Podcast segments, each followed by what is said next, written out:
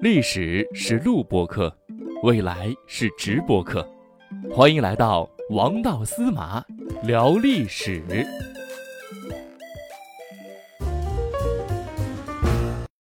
历史是录播课，未来是直播课。欢迎大家来到王道司马聊历史。大家好，我是王道司马。大家好，我是郭大侠。哎，司马大哥，哎，咱们已经聊完了刘邦，也聊完了这个出汉三杰啊，张良、萧何啊，还有这个韩信对，咱们《史记》这么多的人物，这么多的故事，咱们今天聊点谁呢？咱们今天呢聊一嗯下曹参。曹参是何许人也？为什么 他能够放在萧何之后呢？对，所以呢，这个曹参呢，可能嗯有一些、呃，如果要不是细致研究《史记》的人呢，恐怕就是只是呃就印象不是特别的深刻啊。嗯实际上呢，他是萧何的接班人，哦，是西汉的第二任相国啊。而且呢，他是一个真真正正的西汉的开国功臣，所以呢，我们要嗯对他有个介绍。哎，哇，那他的这个能力可以和萧何媲美啊！这个对能到这这个位置，一定是相同段位的人才能够到达这个位置。是，而且呢，有一个成语啊，叫嗯做是“萧规曹随”啊。这个成语呢，有机会我和大家详细说，就是呢，萧何的规矩，哎，曹参来继承啊。所以呢，这个成语呢叫“萧规曹随”啊。有机会呢，我再和大嗯家详细说一下。哎，好，嗯，这个曹参呐，他是以平阳侯的身份担任的西汉的第二任相国。嗯哎，这个平阳侯是在哪儿呢？啊，他是在呀、现在的山西的临汾。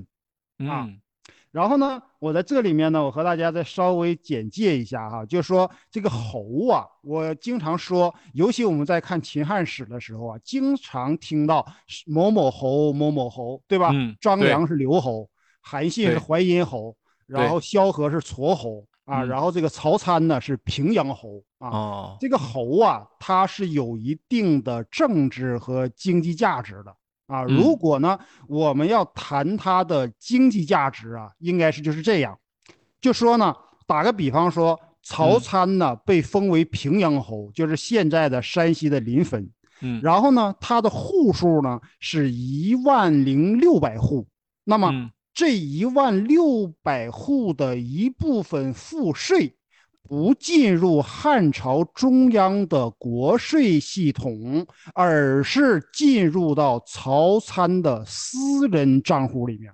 哦，那这个看猴还起来诱惑很大呀。哎，这猴还是挺肥的。嗯哎，当时的时候呢，这个汉朝中央啊，不是财政给拨款，嗯然后呢，他呢，但是呢，给他分封了一个地税局局长，所以来嗯支撑他的这种经济上的支出啊。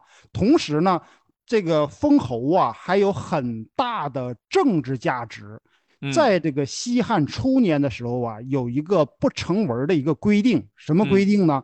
就是呢，先封侯，然后你才能担任丞相或者相国。就有一个上升的这个这个阶梯在啊。对啊，就说你已经到了一定的政治上的一个段位了。你已经哎有这个建树了啊，能够哎看出你有点这个价值以及能力了。对，而且呢，曹参呢还和三国时候一个大名人有一定关系。嗯，哎，这个大名人是谁呢？就是这个曹操嗯啊。曹操呢，这个是记载在这个《三国志》这个呃《武帝纪》里面，就曹操的个人传记里面，他哦说自己呀、是曹参之后。啊，实哦际上呢，有很多专家考证啊，他不是曹参之后，但是呢，人啊，一旦到了一定程度的时候啊，他总是呢想要给自己脸上贴金，总是想要说一些品牌故事啊，嗯这个呢也是可以理解的。啊对对对，哎，没错。曹参呢，他呢也是这个江苏的沛县人，然后呢担任的这个御苑。啊，这个嗯。御苑呢，我之前解释嘛，要是要么是这个典狱长，要嗯么是典狱长的重要的副手，哎，嗯。但是呢，在刚开始起兵的时候啊，他和萧何呀都不敢挑这个头，于嗯。是呢，就把这个沛公这个职位呢，就让给推上去了。哎，就让啊给了这个刘刘邦邦了。哎啊，他最开始的时候呢，是以这个中捐的身份嗯啊，参与到这个就是呃刘邦这个团队当中，嗯然后呢，进行着反秦的起义。嗯中捐呢是中国的中，涓涓细流的涓啊，中嗯捐。哎，这个呢，就说如果要按照这个注解来说呢，说称之为叫什么呢？叫皇帝的侍从官啊，能哦担任中间的人，警卫兵。哎，担任中间的人呢，那这样的人呢，一定是老大最信任的人。嗯你想想，你比方说郭大侠，你你你要一下那个起事了，对不对哈？嗯厉害了啊，嗯成这个那儿了？成嗯一个这个呃呃显贵之人了，对不对？嗯你现在呢，你要在周周那个周边呢，你要放几个呢，你信得着的人。你比方嗯说你司马大哥，你感觉信得着我，哎，行就给你安排个中间的位置吧。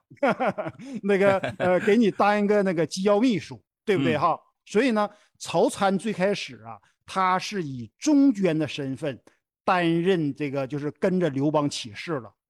然后呢，这个人呢，你别看他是当时是文官出身，但是呢，他的这个一旦呢这个起事以后啊，他这个文武双全的这种品质就展现出来了，那就展现出来，哎。曹参还是个武将，还是个哎文将，非常能打啊，非常能打。嗯我我在这里面呢，我把他的这个战斗足迹呀、我做了一个啊、就是总结和这么一个勾勒啊。嗯，他是怎么呢？打哪儿呢？对他这个战斗足迹呀、一共分成了两个阶段啊。嗯第一个阶段呢，就说我在看这个呃朝相国世家的时候啊，他大概是走过这些地方啊。他从这个江苏的沛县起兵啊，然后呢打到现在的山东的鱼台县，又打到山东的滕县，嗯然后呢，这个时候呢，刘邦呢后院起火了，有个嗯人叫雍齿儿反嗯叛刘邦了，所以呢，他又打回到江苏的沛县啊，然后呢，从这儿呢又打到现在的河南的永城啊，然后又打到，哎，不少跑呀。对，又不不少跑，又嗯打到安徽的砀山县啊，然后哦哎，从安徽的砀山县又打到河南的虞城县啊，从河南的虞城县又打到现在山东的嘉祥县啊，然后从这个嘉祥县 又打到山东的济宁市啊，从济宁市又打到山东的东阿县啊，可能呢，他也买一点东阿阿胶啊，啊 转圈打这是。对，那个呃呃呃呃，打完仗了，呃，再买一点东阿阿胶，然后送给自己的老婆，就是咱们这属于替呃替阿胶那个哪儿呃呃做广告了。嗯然后呢，从这个山东的东阿县呢，又打到河南的濮阳县，又打到山东的定陶县，然后呢，又打到河南的开封，下面有个叫邱县，嗯从邱县又打到河南的杞县 啊，就是杞人忧天啊。嗯他到那儿可能去啊，就也呃也去追忆一下古人啊，看看这个杞人忧天确。定他是嗯指哪打哪儿，而不是自己走迷路了吗？呃，不是不是，我感觉绕都绕嗯晕了，因绕了大半个中国了都已经。对那个绕了大半个中国了。然后呢，他在河南杞县的时候啊，攻击呀、当时丞相李斯的长子李由。他敢打李斯的长子，哎，李由呢？他嗯当时是山川郡的郡守啊，他呢去去打这个李由啊，然后呢从这儿又到山东的成武县，然后呢又到山东的郡呃那个呃鄄城县啊，攻击这个秦将王离啊，嗯从从这儿又打到河南的开封，然后到河南的中牟县、河南的原阳县、河南的偃师县、河南的南阳市、然后最后呢突破了武关。啊，武关呢这个时候就已已经到了这个陕西了。啊，陕西丹阳县东南的丹江上，因为这个武关呢是当时的一个非常重要的一个关口，刘邦呢就是通过武关进入到咸阳的啊，然后呢又经过陕西的蓝田县，然后到了咸阳。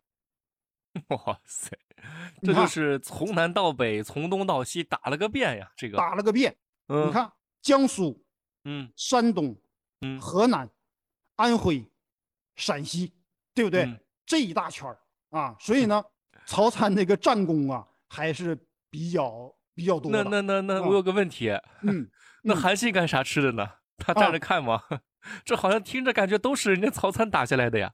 哎，所以呢，网上呢。就有很多人呢，就在提这个问题啊。当年也也有有一个人哈，有一个人，这个是一个呃非常专业的一个历史的杠精啊，嗯啊，他呢就把这个韩信呢贬的这个呃一文不值，就说他就说什么意思？他说你看这些仗全是曹参打的，是呀，全是人打的，绛侯周勃打的，全是这个呃我武阳侯樊哙打的。啊，全是这个灌婴打的，如何如何的？你这个韩信干什么了？我跟你说，第一阶段的时候啊，韩信还没出山呢。哦，明白吗？还没当兵仙呢啊。对，这个第一阶段呢，这个是什么阶段呢？就是刘邦啊，他在起起兵以后啊，有一个叫三年反秦，四年灭项。这个第一阶段呢是三年三年反秦反秦的时候，嗯，那个时候啊，韩信呢还没有到刘邦的队伍当中来，啊，明白了，所以他所以就显不得韩信，关键他他他没有机会呀，是不是？他那会儿还当当当那个保安呢，对呀，呃，我还没来呢，对不对？还没来呢，哎，然后呢，到第二阶段的时候啊，到第二阶段的时候。然后呢，曹参呢，从现在的陕西打到山西，打到河北，打到山东啊，这具体的地名我就不说了啊。这个第二阶段，就是韩信带着他，整个黄河以北打了一个大迂回，又打了个遍，哎，又打了一个遍啊。所以呢。当时的时候啊，后来呢，又到了这个该这个发生这个垓下之战的时候啊，对，那个时候那个时候呢，曹参呢就没有跟着部队呢去打这个垓下之战，因为当时啊，山东啊后部不稳，所以呢，他留守山东，没有参加这个垓下之战。也就是说，整个这些战役当中哈，这些名就是很有名的这些战役，可能除了这个垓下之战以外哈。曹参呢，基本上都参与过来了，尤其是呢，他在第二阶段的时候啊，他跟着韩信这么走，韩信立了什么功，曹参就立了什么功，嗯，所以呢，他的功劳非常的大，那功劳非常大，那确实，那确实，哎，所以呢，我之所以这么详细的。我和大家来谈一下这个曹操，呃，这个呃曹参的这个战功和他的这种战斗的足迹呀，我是为了说明一个什么问题呢？是为了说明啊，司马迁他在创作《史记》的时候，他一定看到了军功档案，也就是说，你看这个地址啊，记载的这么详细。那不可能是司马迁编的，他编他也编不出来，哎，所以呢，一定呢是看到了这个人的军功档案啊，而且呢，在这个曹参这个传记当中啊，司马迁还特意这个记载了，说这个曹这个曹参呐，他立了多少功呢？攻下了两个国家，一百二十二个县，诸侯王两人。嗯，国相三人，嗯，将军六人啊，然后呢，清郡守、司马侯、御史各一人，然后身上呢有多少处这个伤痕呢？七十多处。哎呀，真是壮怀激烈呀！壮怀激烈是吧？真是打出来的，嗯，真是打出来的。哎，所以呢，就说很多时候呢，在网上呢，有一些人呢，因为这个《史记》当中啊，记载了一些就是人和人之间的对话，因此呢，就在怀疑《史记》如何如何。不能说这里面没有一些小的虚构，有一些小的这种这个想象和这种就是用，就是说他个人的创作啊，这个呢我们不能排除。但是呢，它的整体的这个骨架大是大非的问题，那是相当的可靠。哎，确实，相当的可，嗯，是不是？他不会一个真正有名的历史，咱打个比方说。如果像我刚才这个，我这么给你讲，哎，你感觉听的还挺有意思啊。你联合着，就是这个呃现代的这个中国地图啊，你这么一看哈，感觉也挺有意思。咱打个比方说，我如果写历史，我没有任何的这种文学性的这种描写，我就说曹参从哪儿打到哪儿，从哪儿打到哪儿。最后当上听起来也不是特别有意思。你说你你那个历史，你说你读的有什么意思？对，没有情节，没有没有一点形容词。你没有一点形容词，我光把这些人的这个，就说他的战功啊，我确确实实呢，我是详详细细的都记录下来，对我们又有什么意义呀？对不对哈？尤其是呢，对我们现在它又有什么意义呢？所以呢。就说司马迁当时啊，一定看到了这些人的军功档案，包括他写这个周勃的时候，写樊哙的时候，都是打了多少仗，攻了什么城，然后俘虏了什么人，然后斩首多少人，那个东西他都是有原始档案的。哎，他看到这些的时候呢，脑海当中就就有画面了。对，根据他想象中的这些画面呢，然后就变成了文字，然后让我们今天看到了。是，哎，所以呢，这个司马迁呢，他在创作这个《史记》的时候啊，他看到的很多东西，我们现在看不到了，因为这些东西呢，两千多年这个历史啊，早就都已经灰飞烟灭了。但是呢，司马迁他当时能够看到，明白吧？嗯，哎，有个问题又要来了，嗯，你说曹参对吧？从南打到北，从东打到西。这么厉害，而且呢，身上也是受伤无数，攻下两个国家那么多的这个功劳。那为什么在后来立功的时候，刘邦要推这个萧何，他为第一呢？哎，你这个问题问的哈，那就是太有价值了，太有水平了，对吧？大家都有这个疑问，肯定。对，你这个这个问题问的哈，那就太有水平了。就说是哈，后来呢，论功行赏的时候啊。讨论谁是第一功臣，嗯，哎，就像那个水泊梁山，你得排出来谁是老大呀，对吧？你得排下座次吧。要一百零八人，呃，谁是头啊？对不对哈？哎，然后呢，同样的道理，就是说我刚才我就说，我说这个侯和侯，他都不一样。你要说单纯从他经济实力上，曹参呢被封赏了是最多的。一万零六百户，嗯，哎，然后呢，呃，萧何呢是八千户，嗯，呃，这个张良呢是一万户，啊，那个时候呢，曹参呢，他的这个封户啊是最多的啊，封地上没有亏待。人家，他没有亏待这个曹参，那这个刘邦还还还算是这个办事办的靠谱，靠谱是吧？他是呢。刘邦呢？因为你想想，一个做管理者的人呢，他一定要有一个，就是这个平衡，论功行赏的标准。哎，嗯，他一定要有个平衡。但是呢，当时讨论呢，谁是第一功臣的时候啊，萧何和曹参呢，产生了一定的隔阂。其实他俩本来呀，关系啊，非常非常的好。嗯，因为。这个当时的时候呢，就召开这个汉朝的政治局会议啊，扩大会议嘛，对不对？你得把这些这个侯啊、这些将军呐、这些有军功的这些人、这些开国的这些领袖啊，全都给叫过来。咱们大家得这个哪儿？因为我现在要封赏你们嘛，对不对哈？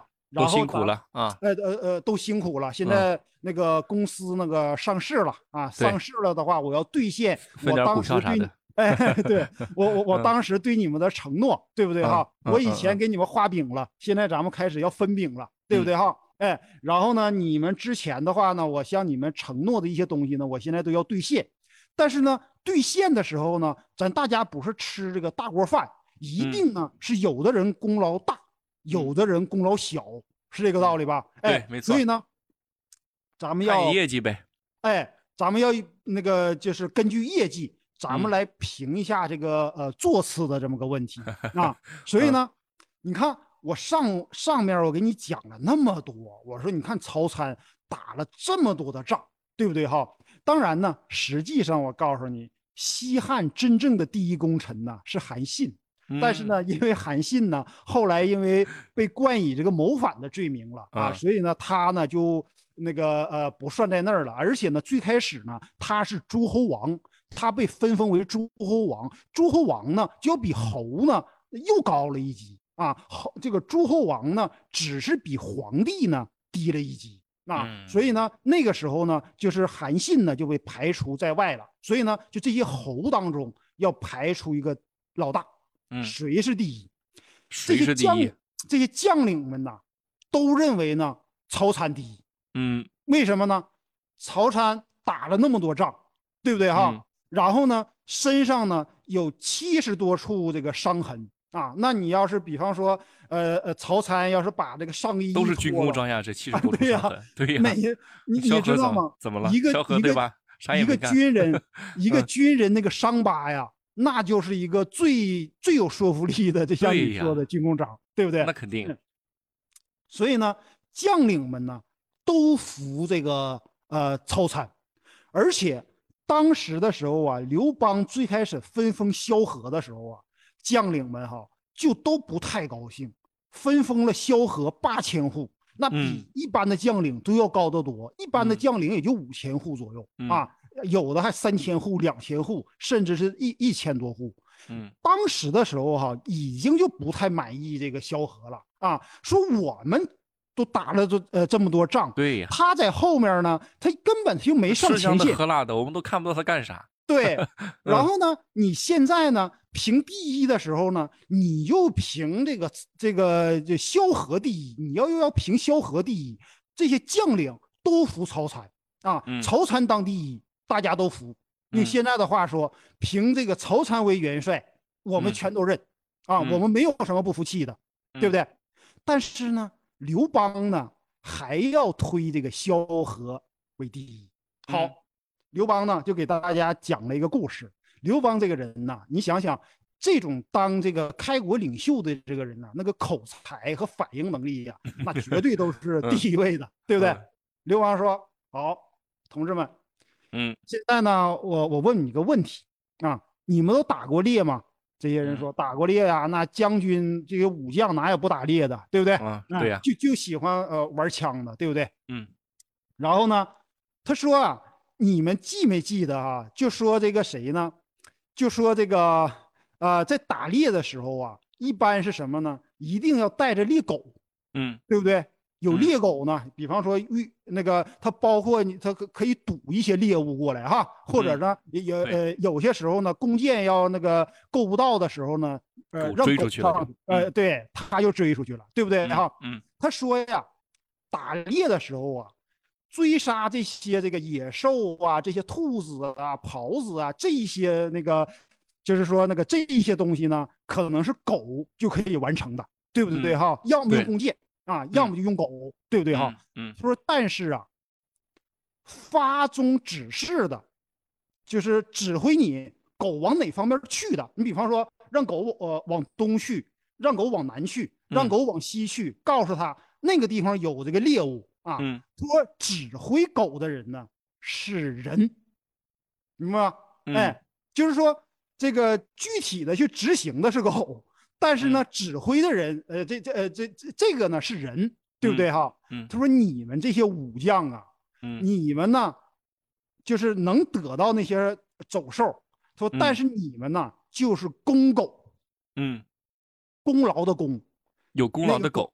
哎，有功劳的狗啊。嗯他说，至如那个萧何的话呀，嗯他是呢发宗指示的，是指挥你们的啊。这个人呢是工人，有嗯功的人，嗯，你们是有功的狗那那那那那那问题来了，将领们怎么想呀？对吧？啊。我们跟着你获得这么多军功章，你把我们比作狗啊？所以呢，就是这个呃问题不就出在这儿了吗？嗯所以呢，我后来呀、我怀疑呀、这个谁呢？这个呃，刘邦为什么要抬萧何，然嗯后呢要压这个曹参呢？嗯，我认为呢，他应该有这么两种考虑啊。嗯第一种考虑是什么呢？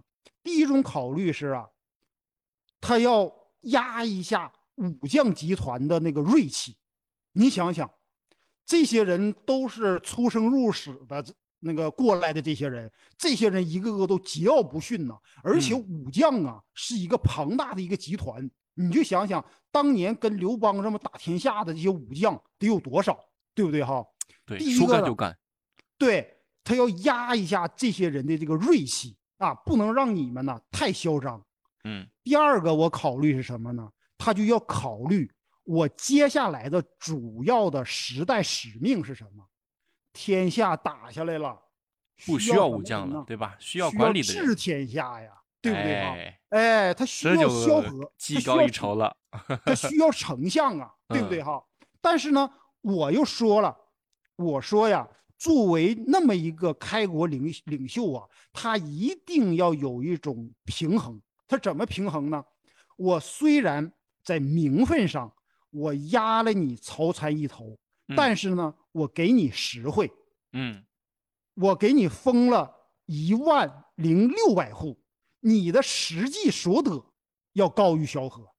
嗯萧何是八千户，我给了你一万零六百户啊，但是呢，你在这个，你在这个名声上啊，你就像萧何呀，你就低一头，我给你实惠，然后呢，我在这方面呢，我压一下，因为你你呃，你想想，人家的这种呃开国领导人，他在做这些事情的时候，那一定比我们高明的多，是不是哈？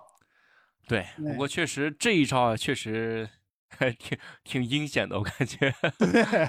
啊嗯那那不过也确实对于那个曹参来说，也嗯可以够可以了，对吧？对你说全全这个全嗯国那么多的侯，那么多的将领，我给你是最多的，对吧？对。你这这得好吧就。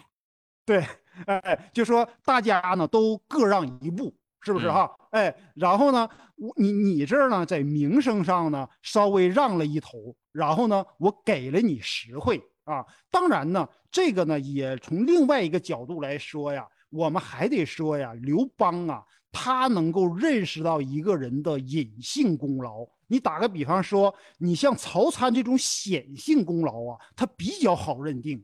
但是呢，像萧何那种隐性功劳啊，不好认定。而且当时啊，刘邦还说了一句话，他说呀：“你们跟我打江山呐，你们就是自己跟着我来打的，顶多呢可能有两三人，比方说带着自己的儿子啊，或者是带着自己的兄弟啊，或者是带着自己的侄儿啊。”他说：“但是啊，萧何呀，当时啊，把他们这个萧何这个家族的。”这些成年的这些男丁啊，都送给我，跟着我一起打江山了，几十个人，是不是啊？说萧何付出的呀，要比你们要更大一些。嗯，哎，确实确实，所哎以这就个曹嗯参最后能够担任这个呃接接任这个萧何，担任这个相国是有原因的，是有原因的。是嗯是，所以呢，就除了萧何以外，那么曹参的他的这个能力啊和他的这个声望啊，那就相当的突出了。所以呢，在这个萧何呃去世以后呢，然后呢，第二任那个相国就是曹参。哎，嗯今天呢，我就和大家呢先分享这些关于 曹参呢，实际上还有一些东西，呃，回头我们以后慢慢在故事当中和大家分享。哎，那其实这个节目可以给大家抛出一个话题啊，嗯就是你是更喜欢对吧？是被老嗯板或者是被这个上司呃封为更好名头的人呢，还是说更喜欢实际的一嗯些好优惠呢惠的？呃，大家可以 在我们的评论区讨论讨论。我哎们这期节目就到这里结束了啊！感谢司马大哥，我们下期再见。再见。